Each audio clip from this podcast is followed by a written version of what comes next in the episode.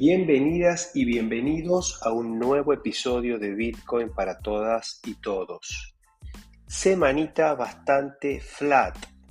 Ni Bitcoin ni Ether muestran señales de acción significativa. Tampoco lo hace el resto del mercado.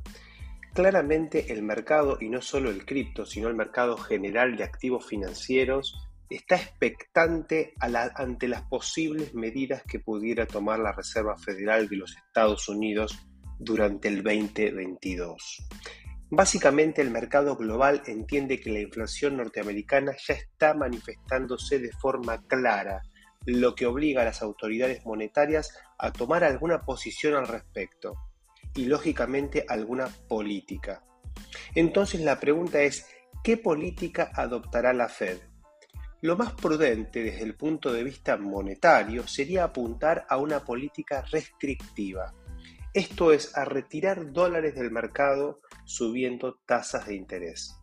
El problema es que esta política puede afectar negativamente a la ya frágil economía norteamericana y global y fundamentalmente afectar el valor de los activos financieros como acciones y bonos, generando una corrida del mercado abrupta o una corrección abrupta.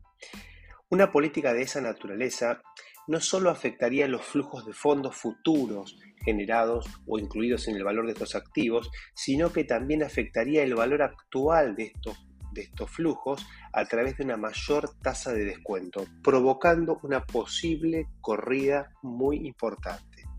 Este riesgo puede ser sistemático y afectar el mercado global de activos financieros. Las cripto no están exentas de esta posible corrección. Interpretar estos acontecimientos requiere de conocimientos en finanzas. Es lo que se conoce como alfabetismo financiero. ¿Qué es el alfabetismo financiero? Es la capacidad de utilizar el conocimiento y las habilidades para tomar decisiones informadas y efectivas en relación al manejo de nuestro dinero y nuestro capital. Con frecuencia solemos atribuir el éxito financiero logrado por determinada persona a la suerte o a su nivel de ingresos, cuando lo que realmente responde es a los hábitos eh, planificados, a la disciplina y la visión de largo plazo, que hacen que se puedan tomar decisiones acertadas en términos del manejo de nuestras finanzas. Hoy les quiero hablar un poquito de esto, ¿no? Les quiero hablar del alfabetismo financiero en el mundo cripto, que por lo que he visto es bastante escaso. El, analfabetismo financiero, es decir, la ausencia de conocimientos básicos en términos de cuestiones que tengan que ver con las finanzas, es en general alarmante y esto pasa en todos los estratos sociales, no es una cuestión solamente de las personas de menores recursos, sino que esto pasa en general, incluso profesionales de ciencias económicas, que se supone que han estudiado finanzas en, el ámbito universitario, no tienen los elementos o los criterios de decisión básicos para poder crear un capital y tener, entre, otras cosas, una jubilación relativamente tranquila. Es por eso que en este episodio les quiero compartir algunos conceptos muy básicos, pero importantísimos para poder interpretar los acontecimientos y para poder tomar decisiones en el ámbito cripto y en el ámbito no cripto que tenga una cierta racionalidad financiera. Así que les voy a hablar de varias cosas. Primero les voy a hablar del concepto de visión financiera, es decir, cómo las finanzas ven al mundo. En segundo punto les voy a hablar del riesgo y la rentabilidad, que están en el corazón de las finanzas. No entender el riesgo y la rentabilidad y su relación es no poder tomar decisiones financieras con racionalidad. Luego vamos a hablar un poquito de la teoría del valor, algo que es fundamental, dado que el valor no es lo mismo que el precio. Y sobre ese punto tenemos que trabajar. Y también vamos a hablar, ya pinceladas de dos conceptos que para mí son súper importantes. Uno es el concepto de mercados eficientes, que nos permite interpretar en qué tipo de mercados se encuentran los activos sobre los cuales estamos operando. Y el segundo es cómo es que se generan los modelos de valoración de activos, es decir, sobre qué base de información podemos entender cuál es el valor de los activos que estamos utilizando. En el mundo cripto se habla mucho de cuál es el valor de las cripto, porque el precio de la cripto es el que vemos en los mercados. Ahora, ¿cuál es ese valor? Bueno, esta misma pregunta sucede habitualmente en los mercados financieros tradicionales. Y por último, si, el episodio no se me va haciendo muy largo, les quiero hablar un poquito de los derivados financieros en particular de los futuros y las opciones, que son dos instrumentos muy conocidos en el mundo cripto y que se utilizan para tomar decisiones apalancadas y que conllevan riesgos que muchas veces nos hacen perder todo nuestro capital.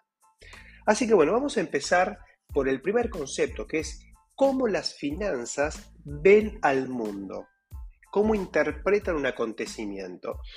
He hablado ya en algún episodio de un famoso libro llamado Imágenes Organizacionales, escrito por Garrett Morgan, en el que él desarrolla cómo las organizaciones pueden ser interpretadas bajo diferentes imágenes, bajo diferentes analogías, bajo diferentes visiones del mundo.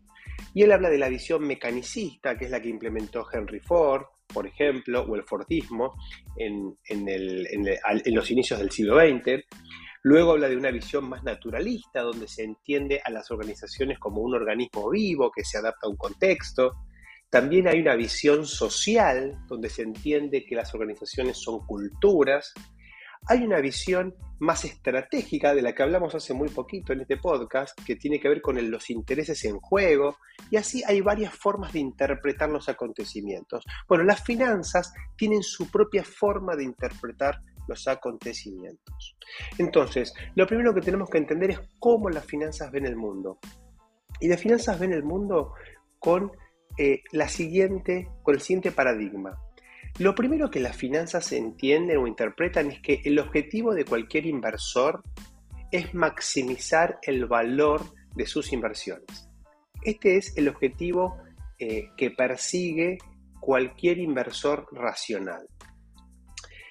Y para lograr este objetivo, el inversor tiene dos grandes herramientas, las decisiones de inversión y las decisiones de financiamiento.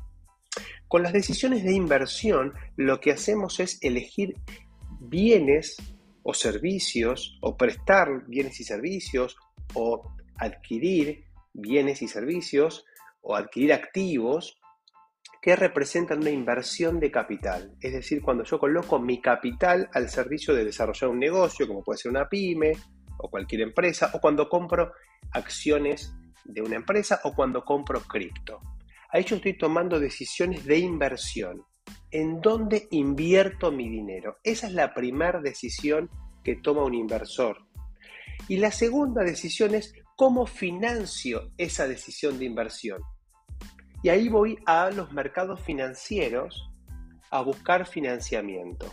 Y hay dos grandes fuentes de financiamiento. El capital propio, que es el dinero que yo pongo de mi propio bolsillo, y el capital de terceros, que es cuando yo me endeudo para financiar las decisiones de inversión. Entonces, con este criterio lo que podemos ver es que un inversor un emprendedor eh, dependiendo si estamos hablando de invertir en activos financieros o de llevar adelante un negocio, para el caso, para las finanzas es lo mismo, lo que básicamente tiene que hacer es tomar decisiones de inversión y decisiones de financiamiento. Y para tomar estas decisiones, lo que tiene que ponderar es el riesgo y la rentabilidad. Por eso el riesgo y la rentabilidad son los dos conceptos más importantes en el mundo financiero. Eh, antes de ir a estos dos conceptos, lo primero que tenemos que decir es que las finanzas proponen utilizar como criterio de decisión para decidir sobre qué invertimos y cómo lo financiamos, un criterio que esté orientado a maximizar el valor del inversor. Es decir, un criterio que me permite identificar qué decisiones crean valor, tanto decisiones de inversión como decisiones de financiamiento. Y acá es donde empieza el primer problema, porque muchas veces tomamos buenas decisiones de inversión, pero malas decisiones de financiamiento. Nos financiamos en condiciones que no son las óptimas o adquirimos niveles de endeudamiento que superan nuestra capacidad de repago. Y eso después nos pone en una situación de vulnerabilidad que nos obliga a tomar malas decisiones de inversión. El ejemplo más básico es cuando yo me expongo demasiado a un activo eh, porque no tengo la capacidad financiera para afrontarlo. Vamos a suponer que nosotros decidimos invertir en cripto porque entendemos que la decisión de inversión es excelente, porque el perfil de Bitcoin, los fundamentals, etcétera, de Ethereum y del resto de los tokens es fabuloso, es una industria espectacular, pero para invertir decido financiarme con deuda. Y esa deuda que, tomo para financiarme, después tengo que pagarla. Tengo, y yo no tengo la capacidad de devolver la deuda, me puedo ver forzado a, vender mis activos en un contexto de volatilidad y en un contexto de caída de precios, y eso me puede llevar a destruir valor con una decisión de desinversión. Entonces yo invertí, digamos, apostando a la creación de valor y termino desinvirtiendo para poder cancelar una deuda. Es, acá hay un ejemplo típico de una mala decisión de financiamiento. La decisión de inversión es buena, el problema es cómo estoy financiándolo. Y lo que está claro es que en un contexto de restricción de financiamiento yo no puedo tomar cualquier decisión de inversión. Yo necesito entender primero cuál es mi capacidad de financiamiento para poder después sí invertir. Si bien en la lógica financiera eh, esta, esta dependencia de decisión no necesariamente existe, pero la práctica habitual de los inversores de a pie es una constante. Lo mismo sucede cuando yo aloco mm, eh, un porcentaje de mis ingresos. Yo tengo determinados ingresos y estoy superando eh, la inversión que estoy haciendo en cripto de mi capacidad de ahorro, puedo verme forzado a tener que tomar decisiones de desinversión para pagar los gastos eh, en contexto de mercados negativos y eso hace que pueda terminar destruyendo valor en lugar de crear valor, que es el objetivo de un inversor racional. Entonces, este es el primer marco de referencia general que tenemos que tener en cuenta. ¿Qué capacidad de financiamiento tenemos? Y, con esa capacidad decir, bueno, ¿qué inversiones podemos hacer?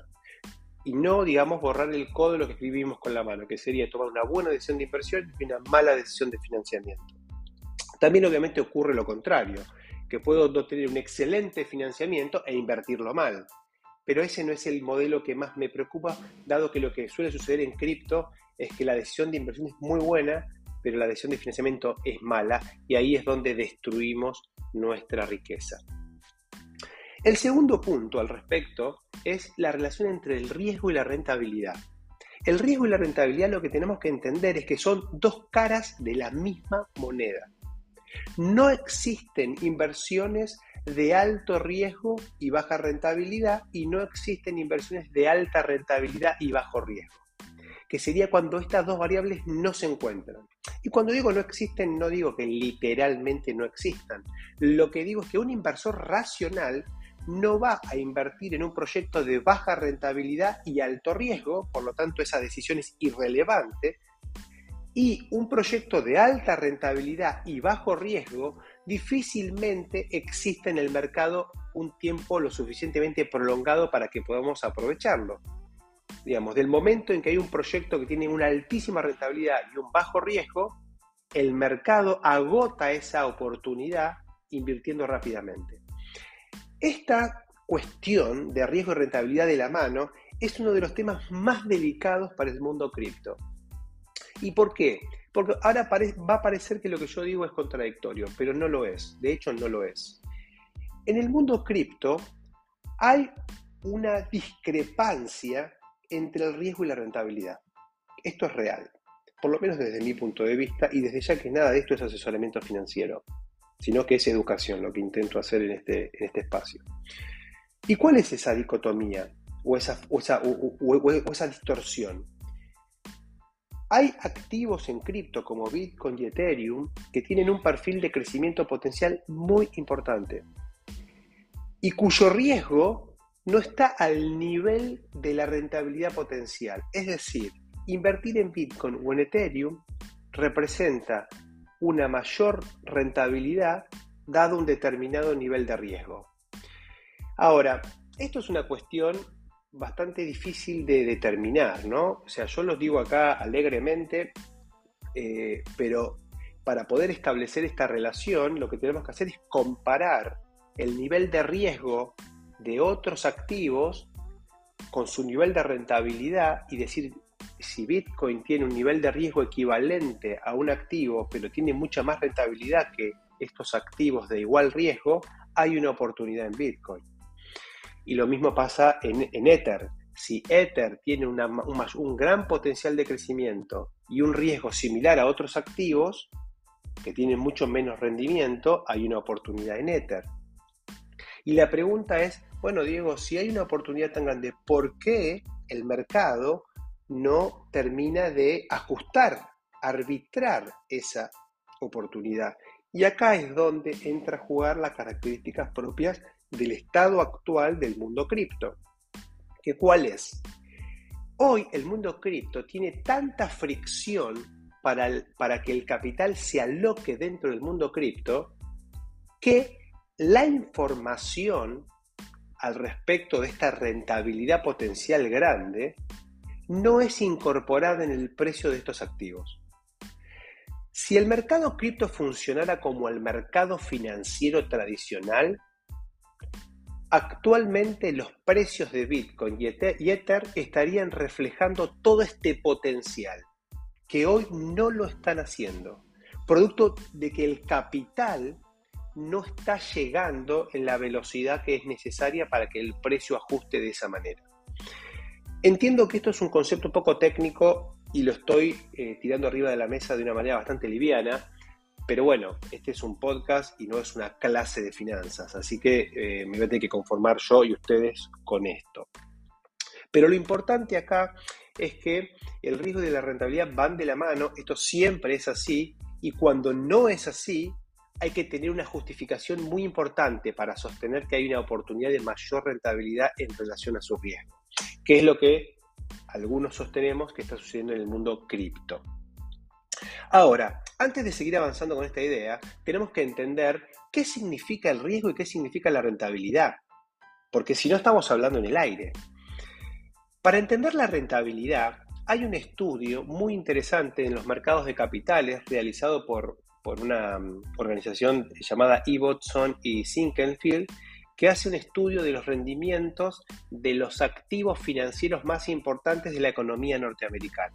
Es un estudio que lo vienen haciendo hace más de 100 años prácticamente. Por lo tanto, es el estudio más abarcativo de lo que es la rentabilidad de los activos financieros de la economía más desarrollada del planeta.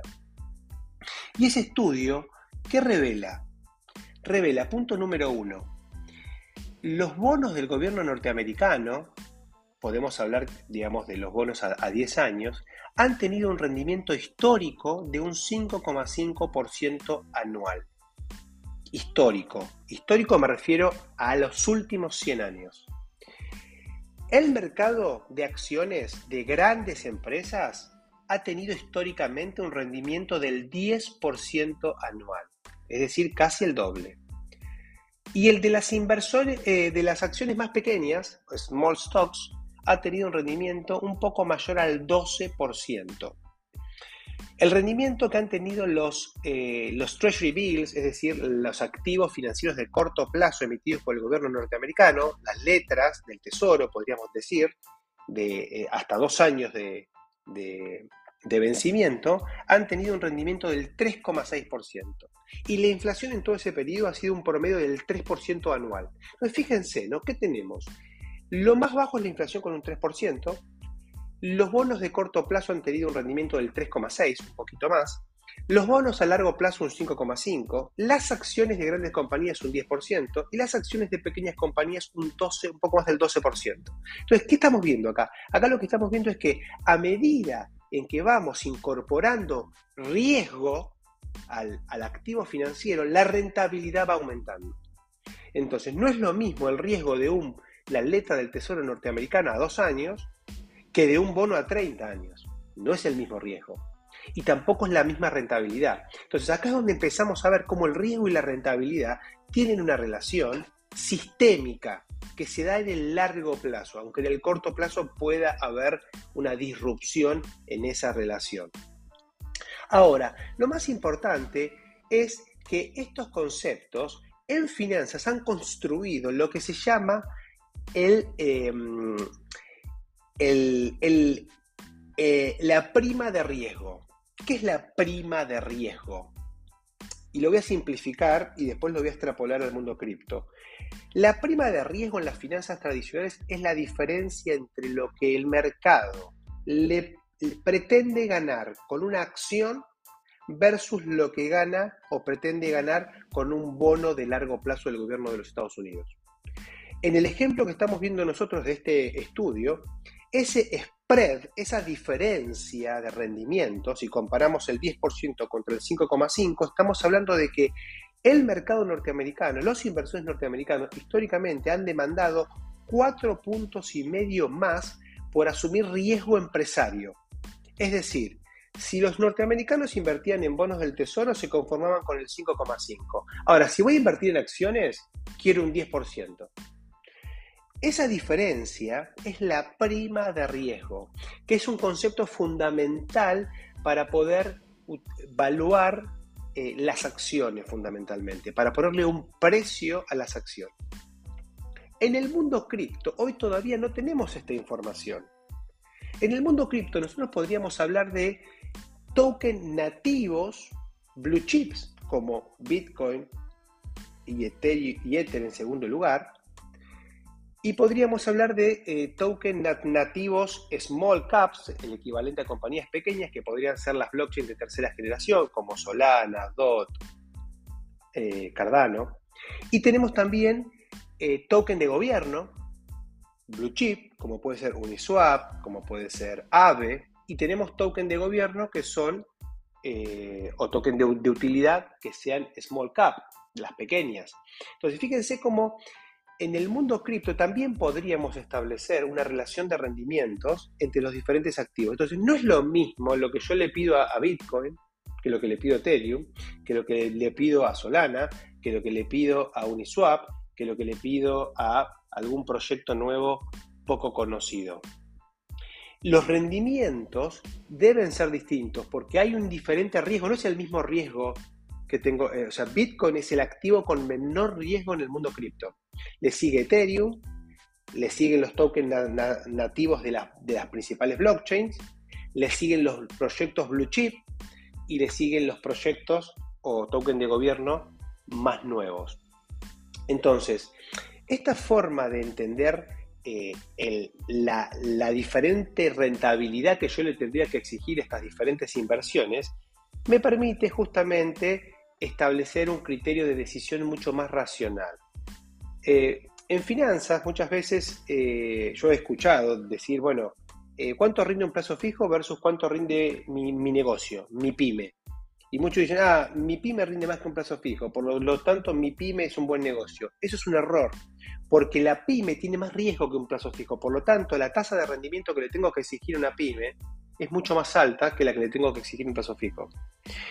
Acá pasa lo mismo, digamos, yo no puedo comparar eh, el rendimiento eh, esperado de Ether con el rendimiento esperado de Bitcoin. Claramente Ether va a tener mayor rendimiento esperado que Bitcoin, pero Ether tiene mayor riesgo también. Ether es un producto en construcción, Bitcoin es un producto terminado. Entonces, lo que tenemos que entender es que los rendimientos son diferentes. Las varas contra las cuales yo tengo que comparar las decisiones son diferentes. Y esto es un concepto súper importante a tener en cuenta. Esta prima de riesgo o el Equity Risk Premium, como se le suele llamar en finanzas, depende básicamente de varios factores. Por un lado, el grado de aversión al riesgo. ¿Esto qué significa? Esta prima de riesgo, que acá estábamos hablando del 4,5, es un dato histórico. La prima de riesgo, de, digamos, de cada, de cada momento depende de la situación en cada momento. Hay momentos donde el mercado está mucho más adverso al riesgo y lo que demanda por invertir en acciones es mucho más alto que lo que demanda por invertir en bonos y esto sucede justamente en los contextos como los que estamos ahora. Por eso es importante entender esto para entender los acontecimientos. Si la Reserva Federal aumenta las tasas de interés, eso lo que va a generar es mayor aversión al riesgo. Esa mayor aversión al riesgo va a requerir que los accionistas, los inversores van a demandar más rentabilidad por invertir en, en acciones. Y esa mayor rentabilidad lo que va a hacer es afectar el valor actual de los flujos de fondos. Yo entiendo que todo esto puede ser mucho para muchos de ustedes, pero es, eh, importante, digamos, eh, empezar a hablar de estas cosas. Entonces, em, la prima de riesgo, digamos, depende de, vuelvo, aversión al riesgo, que la aversión al riesgo depende del humor del mercado. Cuando el mercado se asusta, aumenta esa prima, aumenta ese, ese adicional que voy a exigirle al mercado por asumir riesgo. También depende de los factores macroeconómicos y políticos, obviamente. Depende de la liquidez de los mercados. Y también depende del riesgo de catástrofes, ¿no? que muchas veces está presente en los mercados, en los famosos cisnes negros. ¿no? En el 2008, cuando el mercado de los Estados Unidos eh, digamos, no veía la luz al final del camino, los activos norteamericanos se destruyeron de valor. ¿Y por qué se destruyeron de valor? Y justamente porque la prima de riesgo creció tremendamente. Bueno, en el mundo cripto, cuando la prima de riesgo aumenta, lo que sucede es que los activos que no son ni Bitcoin ni Ether son los que más sufren, porque la prima de riesgo, así como en el mundo eh, tradicional se calcula contra los bonos del Tesoro norteamericano, en el mundo de cripto se calcula, entre comillas, porque no se calcula, contra Bitcoin o contra Ethereum. Por lo tanto, es importante entender eh, este comportamiento. Bien, em, eso en cuanto a la rentabilidad. Si hablamos del riesgo, que es la contracara de la rentabilidad, el riesgo puede medirse de varias maneras. Hay como dos formas generales de medir el riesgo. Una es, se conoce como el riesgo total, que es básicamente la volatilidad de los activos. Es el riesgo que todos estamos más conocidos a escuchar. Cuando se habla de que el precio de Bitcoin es volátil, se hace referencia a un tipo de riesgo que es el riesgo total, es el riesgo del activo per se, cómo el activo se comporta contra sí mismo. Y eso se calcula utilizando el desvío estándar, que es una herramienta estadística. El, desvío estándar es en el fondo eh, la volatilidad, lo que se conoce como volatilidad. El segundo riesgo que es un riesgo más sofisticado, es el riesgo sistemático. Es decir, es el riesgo que tiene un activo en relación al sistema. No es un riesgo absoluto, como el riesgo total, que es un riesgo contra sí mismo. Eh, el riesgo, por, qué, digamos, en los, en los mercados financieros se suele ignorar la volatilidad en términos de riesgo y, y solamente se considera el riesgo sistemático? Porque el riesgo total, que es el riesgo de la volatilidad, básicamente tiene dos fuentes de riesgo, el riesgo sistemático y el riesgo no sistemático. El riesgo sistemático es el riesgo que el activo tiene en relación a los factores que afectan al sistema. Y el riesgo no sistemático es el riesgo que tiene eh, un activo producto de los factores específicos de ese activo. Entonces, ¿qué sucede? Cuando un inversor diversifica su portfolio, empieza a tener una menor sensibilidad al riesgo no sistemático que es muchas veces un componente muy grande del riesgo, del riesgo total. Entonces, eh, en los mercados tradicionales financieros, donde básicamente los creadores de precio son inversores sofisticados con portfolios hiper diversificados, son insensibles al riesgo asistemático o al riesgo no sistemático. Por lo tanto, el riesgo total, que mide el riesgo completo, no es una buena medida del riesgo, porque en realidad ellos están preocupados solamente por una parte de ese riesgo, que es el riesgo sistemático. Es decir, aquellos factores que hacen, que afectan a todo su portfolio no factores específicos que afectan a cada activo individualmente. Porque el riesgo sistemático afecta a todo el portfolio y el riesgo asistemático afecta a cada activo individualmente y por lo tanto, al no tener una correlación entre sí, tienden a compensarse, ¿no? Cuando pasa algo malo en una compañía, pasa algo bueno en otra y eso tiende a compensarse. Ahora, cuando pasa algo malo a nivel sistémico, se cae todo el activo completo. Eh, en el mundo de las finanzas tradicionales, el riesgo sistemático se mide con la letra beta, eh, con la letra griega, se representa con la letra griega beta. Y el riesgo total con sigma. Sigma es la volatilidad y beta es el riesgo sistemático. Bueno, en el mundo cripto todavía no hay nada que se le parezca a un riesgo sistemático, me parece que estamos muy verdes en este sentido, y se habla mucho del riesgo como la volatilidad. Y la verdad es que la volatilidad como herramienta para tomar decisiones financieras es bastante limitada cuando uno conforma, arma un portfolio. Porque la volatilidad de Ethereum, de Bitcoin y de los diferentes activos en algunos casos tiende a compensarse entre sí y cuando yo conformo un portfolio termino teniendo menor volatilidad que los activos que lo componen. Por lo tanto, ahí tengo que empezar a jugar con la correlación y algunas herramientas estadísticas que permiten armar una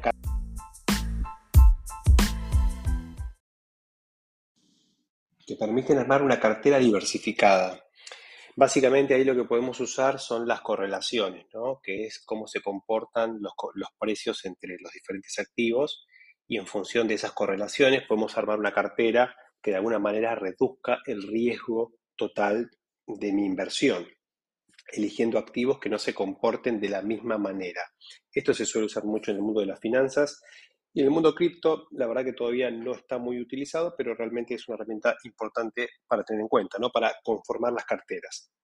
Uno de los proyectos que utiliza mucho este criterio para, para conformar sus portfolios es PaiDAO, que cuando construye sus, sus PI, digamos, sus portfolios, lo primero que hace es un análisis de correlación histórica entre los, entre los activos para tratar de reducir el riesgo total de, la cartera.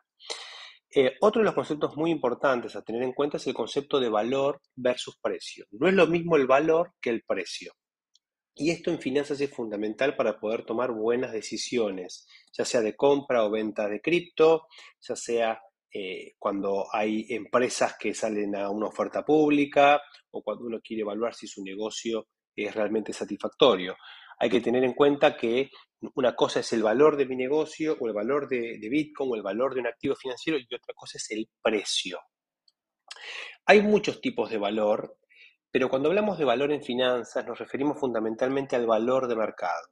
Y el valor de mercado es un valor que cumple con la siguiente condición es el mayor valor obtenible en un mercado abierto y transparente, entre partes prudentes y bien informadas, que actúan independientemente y no coaccionadas, expresado en dinero o sus equivalentes.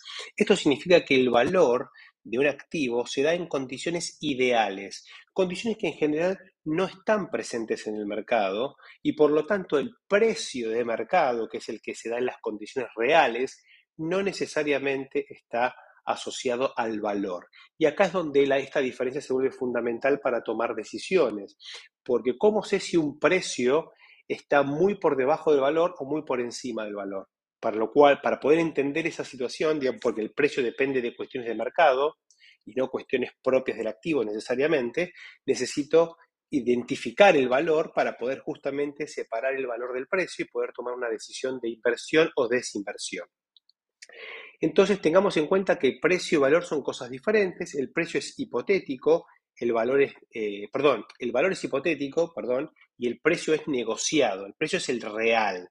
El valor se da en condiciones de igualdad de negociación y de igualdad de fortaleza financiera y en contextos de ventas no forzadas. El precio, al contrario, se da muchas veces en contextos de una desigualdad en la negociación o en la fortaleza financiera y en ventas forzadas, digamos. Por ejemplo, cuando hay una caída en el precio de Bitcoin que produce una liquidación de posiciones apalancadas, eso fuerza un montón de ventas y obviamente eso afecta el precio, pero no al valor de Bitcoin. Por eso ahí se habla mucho de aprovechar el dip, aprovechar esa bajada para comparar porque el precio no está reflejando el valor.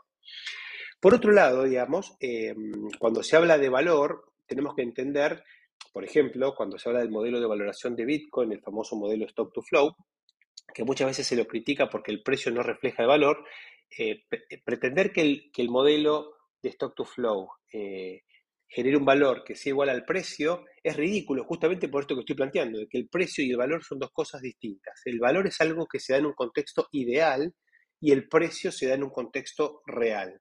Lo que sucede es que cuando el valor y el precio se distan demasiado, si yo entiendo cuáles son las causas que afectan al precio y que lo hacen distar del valor, me permite saber que si esas causas se corrigen, el precio va a tender a acercarse al valor.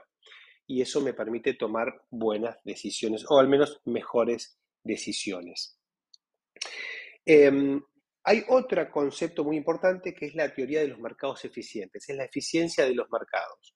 ¿Y qué sucede? En el mundo cripto, la realidad es que no hay una gran eficiencia de los mercados, pero en el mundo financiero tradicional sí hay una mayor eficiencia. Entonces es interesante comprender este concepto para entender las implicancias. Cuando un mercado es eficiente, un mercado financiero es eficiente, tenemos tres niveles de, eficiencia. Eficiencia débil, eficiencia semifuerte y eficiencia fuerte. Cuando un mercado tiene eficiencia débil, significa que el precio de los activos eh, incluye toda la información histórica de ese activo. Por lo tanto, en un contexto de esas características, todo lo que ya pasó en el pasado está incorporado en el precio. En un contexto de eficiencia semifuerte, eh, el precio, además del pasado, incluye la información presente y pública. La información pública presente se incorpora inmediatamente en el precio. La mayoría de los activos financieros norteamericanos se comporta en este nivel de eficiencia. Pero tenemos un nivel de eficiencia mayor que es cuando la eficiencia es fuerte. Es decir, cuando el precio no solamente incluye la información pública, sino también la información privada. Bueno, este contexto de eficiencia fuerte es como un contexto muy ideal, ¿no? Lo más lógico es una eficiencia semifuerte y por eso en los Estados Unidos y en muchas bolsas del mundo se, penaliza la toma de decisiones con información privada, porque la información privada, al no ser pública, implica una ventaja porque el precio no tiene incorporada esa información y por lo tanto yo puedo aprovecharme de esa situación. Esto es algo que se ha visto mucho, eh, el famoso logo de Wall Street o en la serie esta de Billions, donde Bobby Axel tomaba decisiones con información privada y eso le da una ventaja con el mercado. Si la, si la comisión, em, si, la, si la SEC de los Estados Unidos detecta que vos estás utilizando información privada, vas a la cárcel, básicamente, porque estás aprovechándote del resto de los inversores. Bueno, eh, lo que implica esto es que cuando un mercado es eficiente, por ejemplo, el análisis técnico es ineficaz. El análisis técnico lo que hace es utilizar información histórica. Y como dijimos hace un rato, cuando la eficiencia es débil, si la información histórica ya está contenida en el precio, ¿de qué me sirve hacer un análisis eh, histórico de datos si ya el precio ya contiene toda esa información? Bueno, Em, esto es lo que son las bolsas en general. En el mundo cripto, donde el análisis técnico es muy famoso, eh, sucede que el mundo cripto, como ya lo expliqué hace un rato, puede que esté por debajo del nivel mínimo de eficiencia y que realmente hoy el mercado cripto no sea un mercado eficiente y por lo tanto sea susceptible de ser aprovechado con análisis históricos de datos. Eso hace que el análisis técnico no, no sea descartado como sí lo es descartado en el mundo de los mercados financieros donde los mercados son considerados eficientes, pero en el mundo cripto la realidad es que sería infantil o ingenuo pensar que el mundo cripto funciona con un mercado eficiente. Hoy está todavía muy verde y los mercados dejan de ser eh, lejos de, ser eficientes, lejos de que el precio de Bitcoin refleje toda la información disponible. Hay mucha información obvia que haría que el precio de Bitcoin sea mucho más alto y no lo es por el solo mero hecho de las fricciones que hay para ingresar a este mercado fundamentalmente de lo que son las instituciones, y eso hace que el precio no refleje toda la información. Por lo tanto, hay ciertas ineficiencias que pueden ser aprovechadas con análisis técnicos. De todas maneras, yo no recomiendo utilizar un análisis técnico fundamentalmente por el expertise que requiere ese tipo de herramientas y los errores no forzados que podemos, eh, digamos, tomar aquellos que no somos expertos en el tema. Eh, ahora, más allá del análisis técnico, hay otros análisis o modelos que son muy interesantes para utilizar. Uno es el modelo de análisis fundamental, que es el más utilizado en el mundo de las finanzas tradicionales. El análisis fundamental utiliza el modelo de descuento de flujos de fondos, el modelo de múltiplos y el modelo de opciones reales como sus principales modelos para tomar decisiones y para determinar el valor de los activos. El problema es que en el mundo cripto todavía no contamos con modelos de valoración de análisis fundamental. Hoy no hay. Lo máximo que tenemos son algunos modelos cuantitativos, que serían el tercer tipo de modelos. Tenemos análisis técnico, análisis fundamental y análisis cuantitativo. En finanzas, el análisis cuantitativo más conocido es el modelo CAPM o CAPM, Capital Asset Pricing Model, que es el modelo más difundido y que se basa justamente en el concepto de beta, que es el riesgo sistemático que hablábamos hace un minuto. Bueno, en el mundo cripto para Bitcoin particularmente, el modelo más conocido es el modelo Stock to Flow, que sería un modelo de análisis cuantitativo y que es un modelo válido para tomar decisiones de inversión o desinversión de acuerdo a cómo el precio se comporta en relación al valor. Bueno, para cerrar este episodio, eh, voy a hacer dos menciones nomás en relación a los derivados financieros más utilizados en el mundo cripto.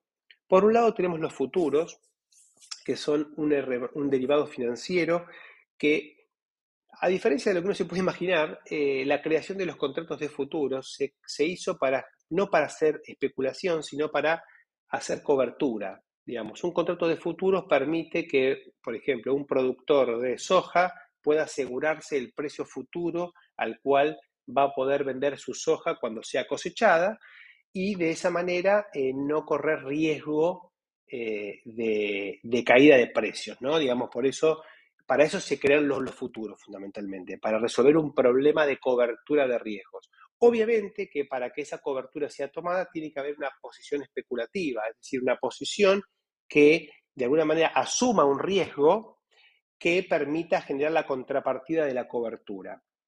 Y esa, posición especulativa suele ser una, una posición apalancada. ¿Qué es lo que se suele usar en el mundo cripto? Ahora, lo que tenemos que entender es que los derivados financieros son herramientas que permiten incrementar el riesgo y el rendimiento de los activos subyacentes que, que estamos trabajando. Y el punto es que en el mundo cripto ya los activos subyacentes tienen un semejante nivel de riesgo que no es lo más recomendable agregar más riesgo.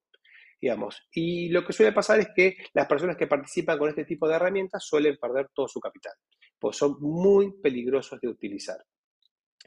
Los, otros derivados financieros muy conocidos son las opciones, que al igual que los futuros, son herramientas para tomar una cobertura, sin embargo se suelen usar de manera meramente especulativa.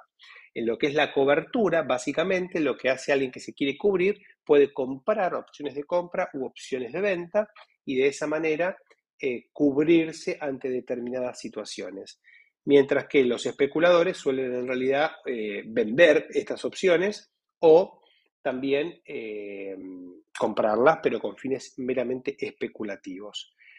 Eh, la realidad es que eh, yo no recomiendo el uso de derivados financieros en el mundo cripto, dado que el mundo cripto es tan, es tan volátil que este tipo de herramientas lo, lo, único que hacen es exacerbar una característica que es un atributo positivo, pero que manejado con este tipo de herramientas genera exposiciones a riesgos que para la mayoría de nosotros son totalmente inaceptables. Solamente un manejo profesional de los derivados puede llegar a buen puerto. Por ejemplo, un manejo profesional sería, supongamos que yo tengo, no sé, 10 mil dólares y quiero invertir en Bitcoin, una posibilidad es que yo compre el equivalente a 10 mil dólares en Bitcoin o que tome una posición de futuros apalancada por, una, por digamos, 500 dólares y mantenga los 9.500 dólares restantes líquidos en, en, en una stablecoin y por lo tanto eh, tenga una posición apalancada sobre 500 dólares que, que es equivalente a haber invertido los 10.000 pesos en Bitcoin. De esta manera, si el precio de Bitcoin cae demasiado, al, al, haber utilizado un contrato sobre 500 dólares, de alguna manera puedo perder los 500 dólares y nada más, en cambio, si tuviese la inversión en Bitcoin completa, podría, digamos, perder el valor eh, hasta el precio que caiga, que caiga Bitcoin. Eh, sin embargo, cuando yo compro el activo, puedo recuperar si el precio se recupera. Cuando el contrato futuro se cae, se me liquida y pierdo la posición y esa pérdida es definitiva.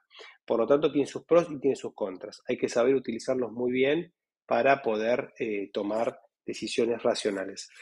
Bien, bueno, eso es todo por este domingo. Lo último que les comento es, eh, en la comunidad de Bitcoin para Todos eh, comenzamos con la primera iniciativa de proyecto real eh, del mundo cripto. Básicamente estamos creando una, una DAO en Cardano que va a tener como objetivo principal incorporar o comprar eh, NFTs eh, blue chips del, del, ecosistema de, Cardano, para lo cual lo que vamos a hacer es crear un token no fungible que va a permitir que eh, las personas, digamos cualquiera de nosotros, pueda sumarse eh, mintiendo ese token y participando de esta DAO que se va a dedicar específicamente a comprar NFTs del ecosistema del ecosistema de Cardano. En una primera etapa el roadmap es muy simple, la idea es hacer un primer minteo de un token que lo llamamos Inception Token, que es el token que va a crear la DAO, va a crear un treasury para esa DAO, con ese treasury se van a comprar los NFTs y vamos a emitir un segundo token eh, que va a ser un token eh, Picture Profile, es decir, una imagen eh, individual, típica como las que todos conocemos. Y bueno, y estos tokens nos van a dar la gobernanza para poder participar del proceso de decisión y, y, con el tiempo iremos implementando algunas cuestiones como algún staking para hacer contratos inteligentes, para utilizando contratos inteligentes y también la emisión de un token fungible para poder monetizar eh, de una manera más amigable, sin perder el token no fungible, poder monetizar parte de los rendimientos que vaya generando este posible fondo de inversión de NFTs. Para los que quieran conocer un poquito más de qué se trata esto, por lo pronto ya se creó un tweet, un Twitter, una cuenta de Twitter que se llama RatsDAO. El proyecto se llama Rats de ratas, eh, RatsDAO. Y eh, el nombre, bueno, si quieren enterarse de dónde surgen esas cuestiones, síganos en Twitter y, se van a ir enterando por qué lo llamamos así a este, a este proyecto. Y bueno, es el primer proyecto de la comunidad de Bitcoin para todos eh, y no va a ser el último, definitivamente. Yo estoy en conversaciones con muchos de ustedes. Todavía no tenemos el Discord activo, ya lo vamos a tener activo, donde básicamente vamos a poder todos participar de diferentes proyectos que vayamos generando en esta eh, vibrante comunidad que se ha generado alrededor de este humilde podcast. Les dejo un saludo y nos hablamos el próximo domingo.